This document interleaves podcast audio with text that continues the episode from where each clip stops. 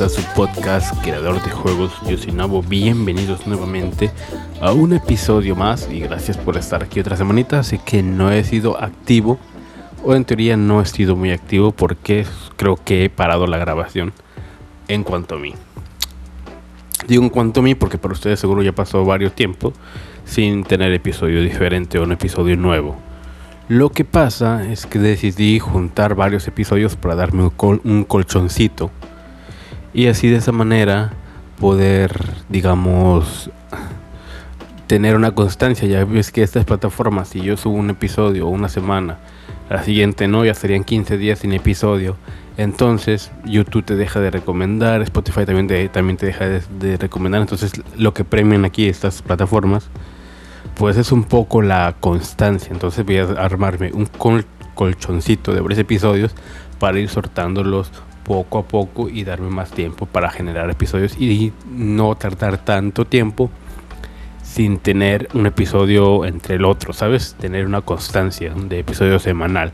Y esa va a ser la meta de este año, ¿no? Ah, supuestamente, bueno, este año para ustedes, para mí todavía no. Yo todavía estoy en 2021, así que estos los dos desde el pasado. Así que vamos a, hablar un poco de... Y esto espero que ya lo estén escuchando en 2022. A ver qué pasa con 2022, que va a ser un año bastante interesante, por lo menos para mí. Ya haré un poco de esto en un siguiente episodio. Hablemos del 2022 que espera para mí. Tal vez haga un video, pero no lo sé. Pero bueno, hoy tengo dos temas que me gustaría hablar. Que están bastante fresquitos en redes sociales. Pareciera que Twitter siempre volvemos a los mismos debates y siempre cambiamos como la diferente ideología de las personas mediante una red social que no te permite poner más de 200 caracteres o algo así, lo cual es una tremenda tontería. Pero bueno, casi siempre sale un tweet de un gringo con un que solo tiene dos followers y que tuitea de que quiere jugar algún videojuego, pero que los videojuegos deben tener modo fácil. Y la gente se empieza a darle retweet a ese idiota y se arma el desmadre. Y bueno, y siempre llegamos como una conclusión, la típica conclusión de todos, hay que quedar bien, ¿sabes? Pero bueno, yo no vengo a hablar voy a hablar un poco de esto, de mi opinión de ciertas cosas. Esta vez no fue un tweet, esta vez fue un TikTok de una muchacha que decía que todos los videojuegos deberían tener su modo fácil y tal. Y pues empezó el mame otra vez. No sé por qué siempre volvemos. Y creo que es un tema que a harto vuelve en los videojuegos. Y siempre como que cambia la, digo, siempre cambia como el nivel moral de las personas, ¿no? Siempre como queremos quedar como bien, entre comillas. Ya sabes, muy friendly y, cosas así. Anteriormente el, el, debate se terminaba cuando todos quedamos, que digo, entre comillas, todos quedamos satisfechos con la respuesta que era, sí, lo necesitan, los videojuegos necesitan tener un modo fácil porque es más accesible para ciertas personas que no son muy buenas y bla bla bla. Ese era como el nivel moral que se manejaba hace un par de meses incluso.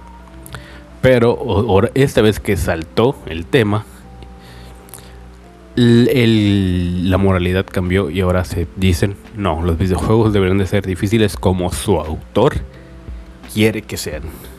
Lo cual, eh, me agrada de cierto momento, de cierto modo también la idea de que la accesibilidad en base a dificultad pues también tienen cierta razón, pero esta vez aparentemente Twitter ahora sí dices eso, quedas mal. Debes de basarte en lo que dicen los creadores, los autores de los juegos. Lo cual es cierto, entre comillas, en gran parte es cierto. Las dos versiones son ciertas.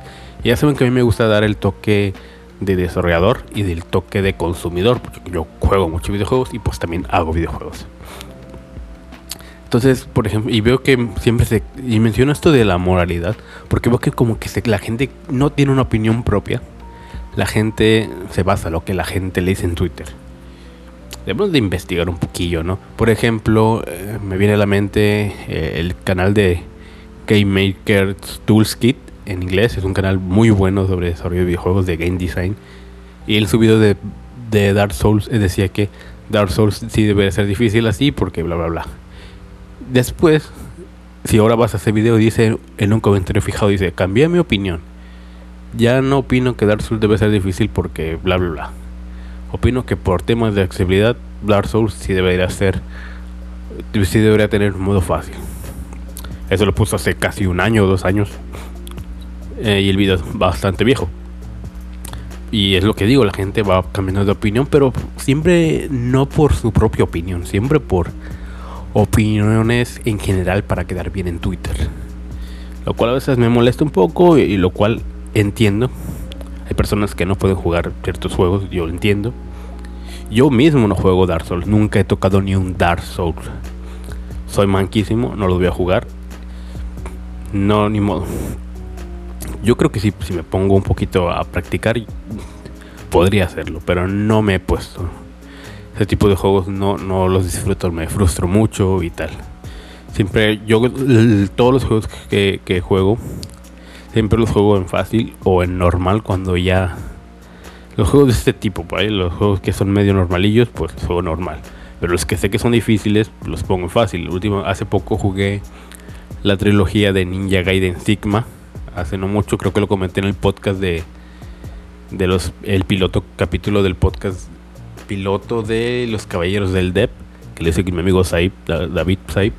Ahí está en YouTube, lo pueden escuchar bastante interesante. Hablo de mi experiencia de cómo comencé a jugar videojuegos y cómo conocí a David en una King Jam y qué cosas hicimos. Estuvo bastante interesante, la verdad que se lo recomiendo, está en YouTube también. Ahí mencioné, ese capítulo ya es viejo, ahí mencioné que estaba comenzando la trilogía de Ninja Gaiden Sigma en Switch y yo esos juegos los jugué en fácil porque yo sé que son difíciles. Yo lo tuve en Xbox, sabía que era difícil. Y lo jugué en fácil. Y estas nuevas entregas, o no remaster porque solo es un port. Pero tienen una opción que no sé si están originales, creo que no estaban porque lo escuché como que no estaban. Que si tú lo ponías en modo fácil, cuando te quedaba un cachito de vida, lo que hacían es que eras se controlaba solo el personaje. No lo, tú lo podías mover. Pero pues, si alguien te intentaba golpear y tú no tenías el suficiente reflejo para esquivarlo o para moverte, se activaba ese, ese botón solo, digamos, se esquivaba solo. Si, si, si el juego calculaba que no que te iba a dar porque tú eres malo. Entonces eso te ayuda un poquillo y eso es eh, accesible entre comillas. Y la verdad que, que el primero, aún así con esta opción me mataron como unas 5 veces en todo el juego, lo cual eh, no estaba mal. En el segundo y el tercero no morí ninguna vez y tenía con esta opción, así que se dijo a los de normal y ya medio medio compensaban. Pero es que yo no soy un jugador muy bueno, pero tal.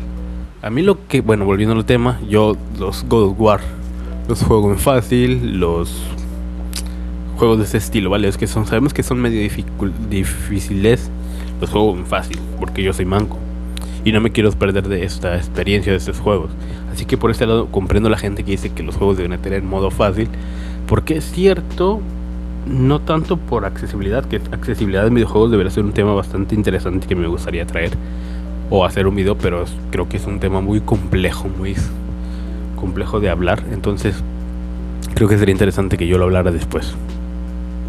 Lo que quiero decir es que comprendo a estas personas que dicen eso. Y la visión del autor también es una visión y un comentario bastante válido. La verdad es que los Dark Souls, que son siempre los juegos mencionados cuando hablamos de dificultad, siempre vamos a mencionar Dark Souls, Doom y esos juegos, siempre los mismos. La verdad es que sí es cierto, Dark Souls, que es el tema más, el más mencionado, no sería Dark Souls si no tuviera esa dificultad. Entonces sí es cierto, la visión del autor es muy importante. A mí lo que se me hace raro de este comentario es que muchas veces mencionan estos juegos como la visión del autor y que no sé qué. Pero cuando los mencionan, realmente hay una visión de autor en estos juegos en un juego indie de varias poquitas personas o una sola persona como Cape Story, Kero Blasters, que hablan de ciertos temas, Downwell, que Downwell es, mi, Downwell es de mis juegos favoritos. siempre lo menciono. De estos juegos, Downwell es un buen ejemplo de un juego que es muy difícil porque es un roguelike de 5 o 6 niveles. Bueno, 6, 5 o 6 zonas que son como dos, 12 niveles. Que te lo puedes pasar en media hora, lo mucho. En 15 minutos, en una partida en el metro, yo llegué a pasármelo. Y pero es como un roguelike, entonces necesita esa dificultad. Yo llevo mucho tiempo jugándolo y solo me lo he pasado como dos o tres veces. Y Downwell es un buen ejemplo de un juego de una visión de un autor que el juego necesitaba ser así. Pero cuando hablan de visión del autor, lo que me chirría un poco es, ¿realmente hay una visión del autor? digo, en los juegos indie hay una visión. No, e incluso a veces no es la visión, a veces simplemente sabes que el juego tiene que ser así. Se pule la, la dificultad. Y en un juego AAA no hay, yo no creo que exista tanto ese, esa visión del autor. Porque no es solo un autor, hay como mil personas trabajando en un juego y una empresa que te está diciendo este juego tiene que ser así. O tiene que ser, incluso a veces la dificultad ha bajado en base a, ciertas cosas. Por ejemplo, Sabemos que muchas personas, muchas veces las compañías bajan la dificultad para que sea accesible para muchas personas y tener, digamos, más audiencia posible. Y esto ha cambiado por diferentes motivos. Sabemos, por ejemplo, los juegos más viejos, mucho más viejos. Sabemos que las arcades, por ejemplo, las maquinitas, donde empezó este pedo, pues tienen que mantener la dificultad en base a ciertas cosas. Yo lo mencioné en el video de Metal Slug. Eh, es el modelo financiero de las arcades. O, actualmente compramos un juego y ya es nuestro, entre comillas, ya es nuestro para siempre y juguemos las veces que juguemos. En, y, yo, por ejemplo, yo le compro a Nintendo un juego, a Sony, a Xbox o lo que sea. Yo le compro su juego o a la empresa indie le, que sea le compro su juego. Ellos, y yo, es un trato directo. A veces usamos un intermediario, un ente, intermediario Steam, en PC, en la eShop de Nintendo, alguna otra tienda, la de Xbox, Game Pass incluso y cosas así. Y el trato es directo. Pero en las arcades, por ejemplo, no era un trato directo, era una empresa que le vendía la maquinita a un cabrón que ese cabrón iba a ganar dinero en base a, a, lo que la gente jugaba su juego, la partida. Nosotros éramos dueños no del juego, sino de la partida que íbamos a jugar a cambio de una moneda, ¿sabes? Un peso, no sé cuánto es un centavo en aquellos tiempos, no sé. Entonces éramos dueños de las partidas. Entonces la dificultad en esos juegos no radicaba en visión del autor. Radicaba en, en un modelo de que tu moneda vale. Tu moneda vale. Porque todos sabemos que si un juego es muy difícil, llega a frustrar y lo puedes hacer que abandones. Y es muy fácil, pues en estos juegos, mm, el, en estos juegos, pues, si, por ejemplo, si tú juegas con un peso mucho juego, pues va a haber fila de gente esperando jugar. Entonces, si, si una persona con un peso juega muchísimo, el, dueño de la maquinita o el que está comprando o rentando la maquinita no va a ganar dinero. Entonces, él tiene que ganar dinero. Por, a él le conviene que metas muchas monedas. Entonces, para meter muchas monedas, tu partida debe durar muy poquito y a ti te conviene jugar mucho por tu moneda. Entonces debe de haber un balance en la dificultad, que es lo que controla un poco eso, controla mayormente eso, ¿no?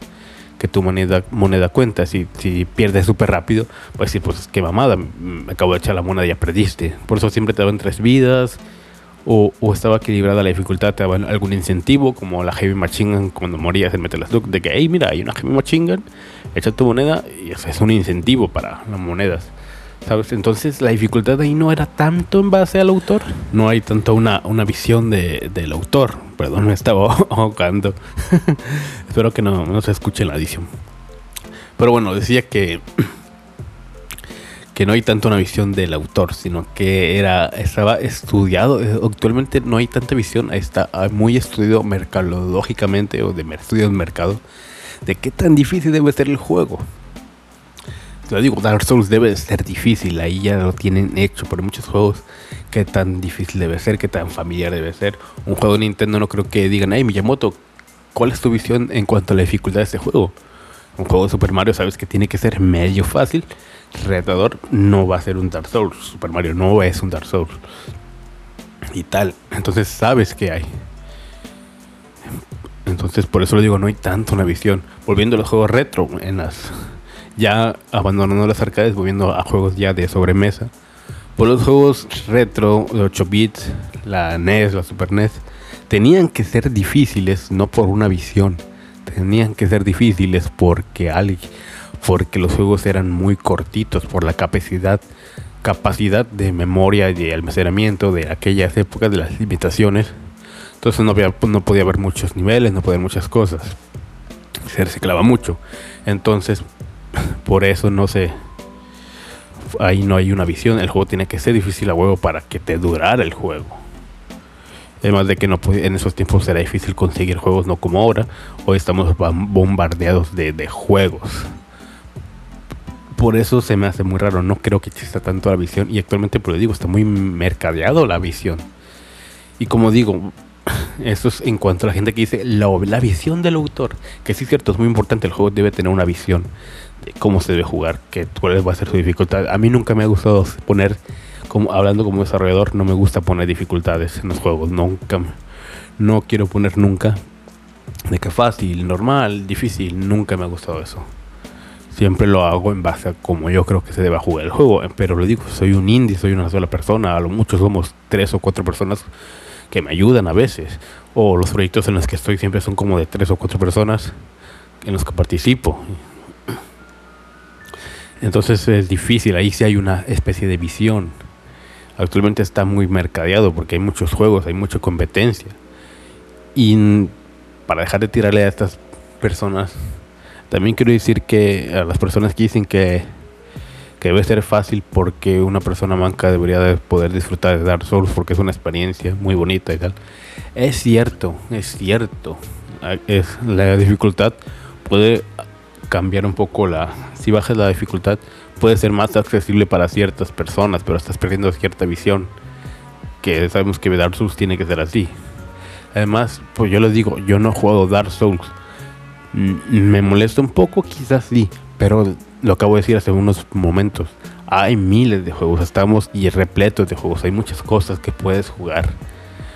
Te puedes dar solo sí, pero hay miles de juegos que hay por ahí, muchas joyas que puedes que se pueden basar a, disfrutar en base a lo que tú puedes jugar a tu nivel no como si psicomotriz de sabes reflejos y cosas de esas pues entonces puedes disfrutar estos juegos, no, no a huevo.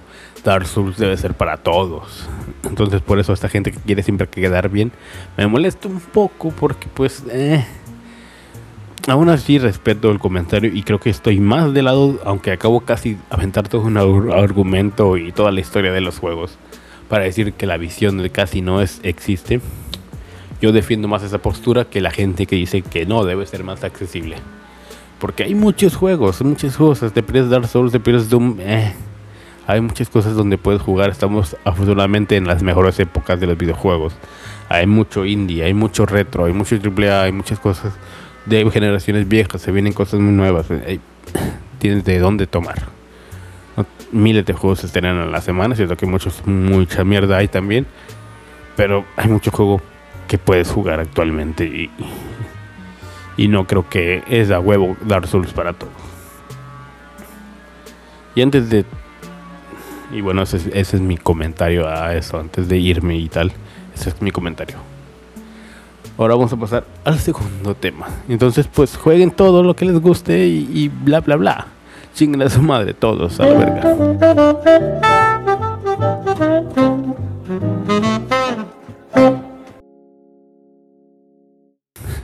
Creo que es la primera vez que digo groserías en el podcast. Pero bueno, ching, me sumaré de todos modos. Ahora sí, vamos a hablar del segundo tema, que es un tema bastante interesante, que es la piratería. Un tema bastante complicado también. No sé, este no lo tengo tan no preparado.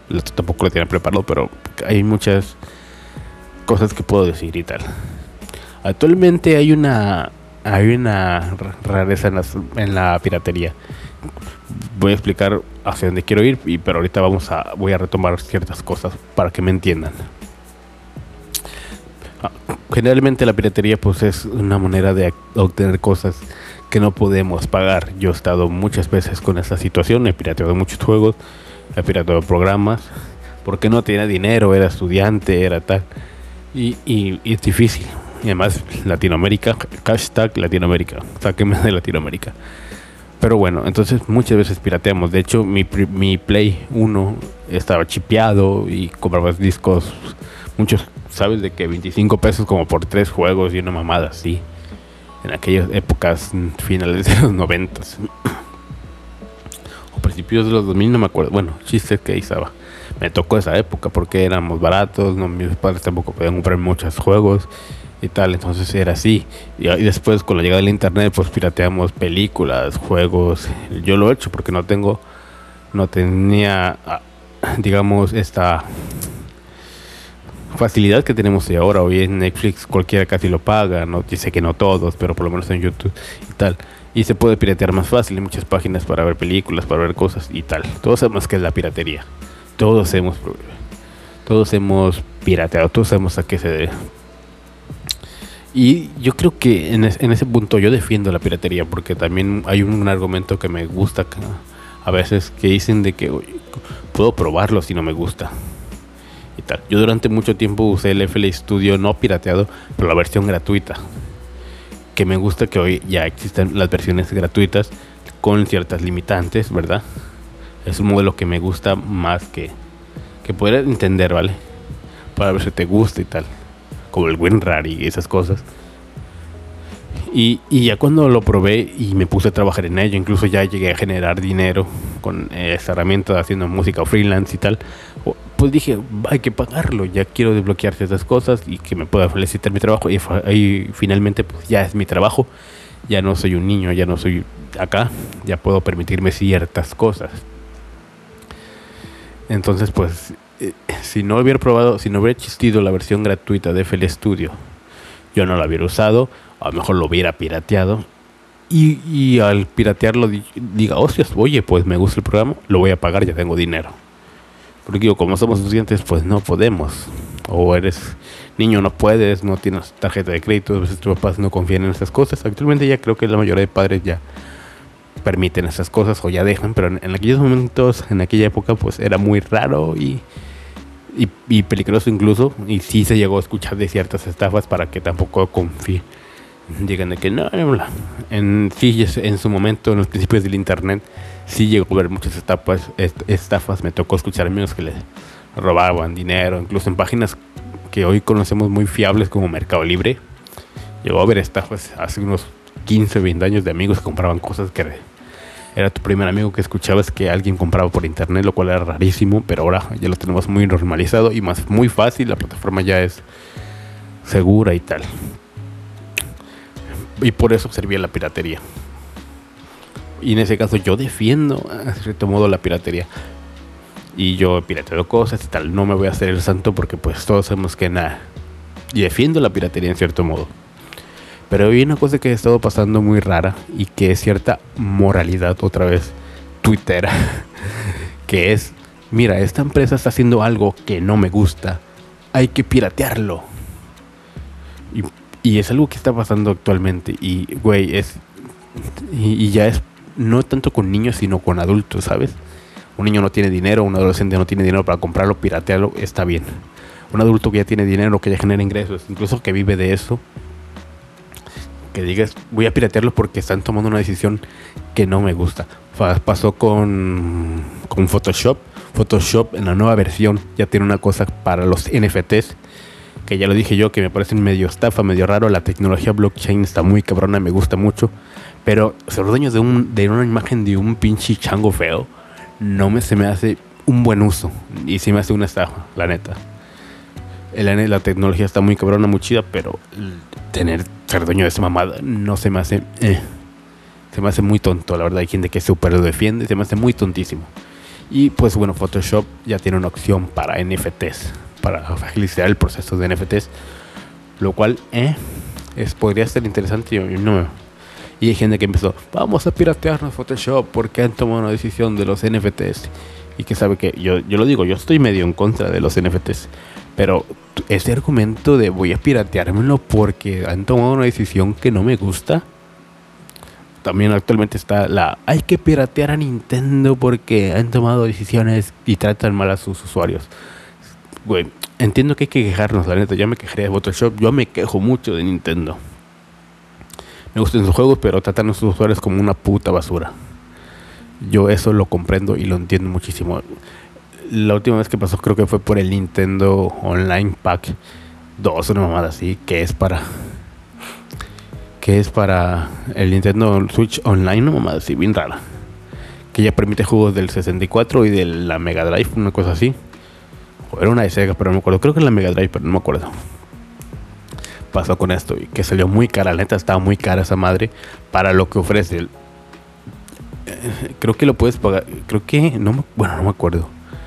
Tengo amigos que pagan entre como 12 cabrones una licencia familiar y le sales como de que 30 pesos al mes, que es 30 pesos al mes no es nada. Realmente es un online muy barato si gente, consigues esta gente. Pero, y con el pack creo que se duplica el precio, lo cual 60 pesos, 80 pesos no, mexicanos, no sé cuántos en sus países. Creo que cambia por países porque en algunos países no hay ni siquiera, Nintendo ni siquiera tiene como tienda para descargar juegos. Es una cosa bien rarísima que, que vi hace poco. Entonces cambia, pero en México es muy barato, muy barato esa licencia. Lo cual yo la pagaría sin pedos, ¿eh? Pero se me hace una basura, no la voy a pagar, se me hace medio estafa. Entonces, güey, se me hace medio estafa, yo no la voy a pagar. Me voy a quejar en Twitter, sí. Pero eso de que hay que piratearlos porque sabe que te dice un señor de 30 años que, que todo el día está jugando, güey. Güey, si no te gusta, no lo pagues. No lo pagues y ya. Y no estoy tratando de vender a Nintendo porque me gusten sus juegos o porque sea fan de Nintendo.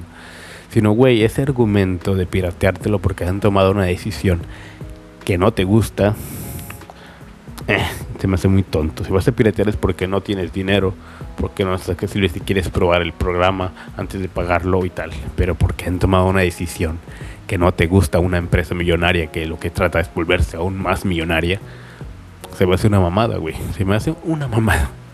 Es un argumento muy tonto. ¿Te gusta Photoshop? ¿Te gustan los juegos de Nintendo? ¿Te gustan los juegos de eh, esta empresa? incluso hasta la, empresa de... el juego de Poppy Playtime, creo que se llama. Sacaron sus NFT. la mamada, se me hace una mamada que saquen sus NFTs. Y ya lo de que hay que piratear ya el segundo capítulo. Eso quiere decir que, número uno, el capítulo uno te gustó y estás esperando el segundo capítulo y es tu pretexto para cuando salga piratearlos, lo cual se me hace muy... Eh, entiendo la queja, entiendo, pero el voy a hacer esto porque han hecho esto el castigo a la empresa, entre comillas. Lo que sí hay que quejarnos, hay que opinar, hay veces que quejarse en, Twitter, yo creo mucha gente dice que no sirve, ha servido, se sirvió para cuando YouTube quiso quitar la verificación, los canales verificados que tienen la palomita, la gente se quejó y, sí, y, no quitaron la verificación. Ahora, ahora no se pudo con YouTube quitando los dislikes, que es un tema bastante interesante que podría hablar después, pero güey. No es así, no es así, no vas a piratear, porque te gustan los juegos de Nintendo vas a pirateártelos. Si no tienes dinero, piratearlos. Si quieres probar el programa antes de tal, ya lo dije, piratealo. Pero porque van tomado una decisión que no te gusta, se me hace un argumento bien tonto es una mamada. Me voy a quejar por su puto. Yo pagaría los 60 pesos si funcionara bien, pero no es que no funciona bien esa madre. Y en fin, antes creo que me estoy enojando mucho, así que eh, hasta que ustedes saben, eh, hay mucha hipocresía en el ámbito de pirateártelo, mucho moralismo barato en Twitter. Entonces, pues, eh, es un capítulo bastante interesante, muy raro bueno, espero que les haya gustado. Y creo que es una media horita o poquito menos de media horita, pero voy a intentar de. No, ahorita por como mi situación no puedo grabar muchas cosas largas, así que espero que les haya gustado, que se haya grabado bien, porque ya no quiero grabarlos otra vez. Así que nos vemos para la próxima, papus. Ya.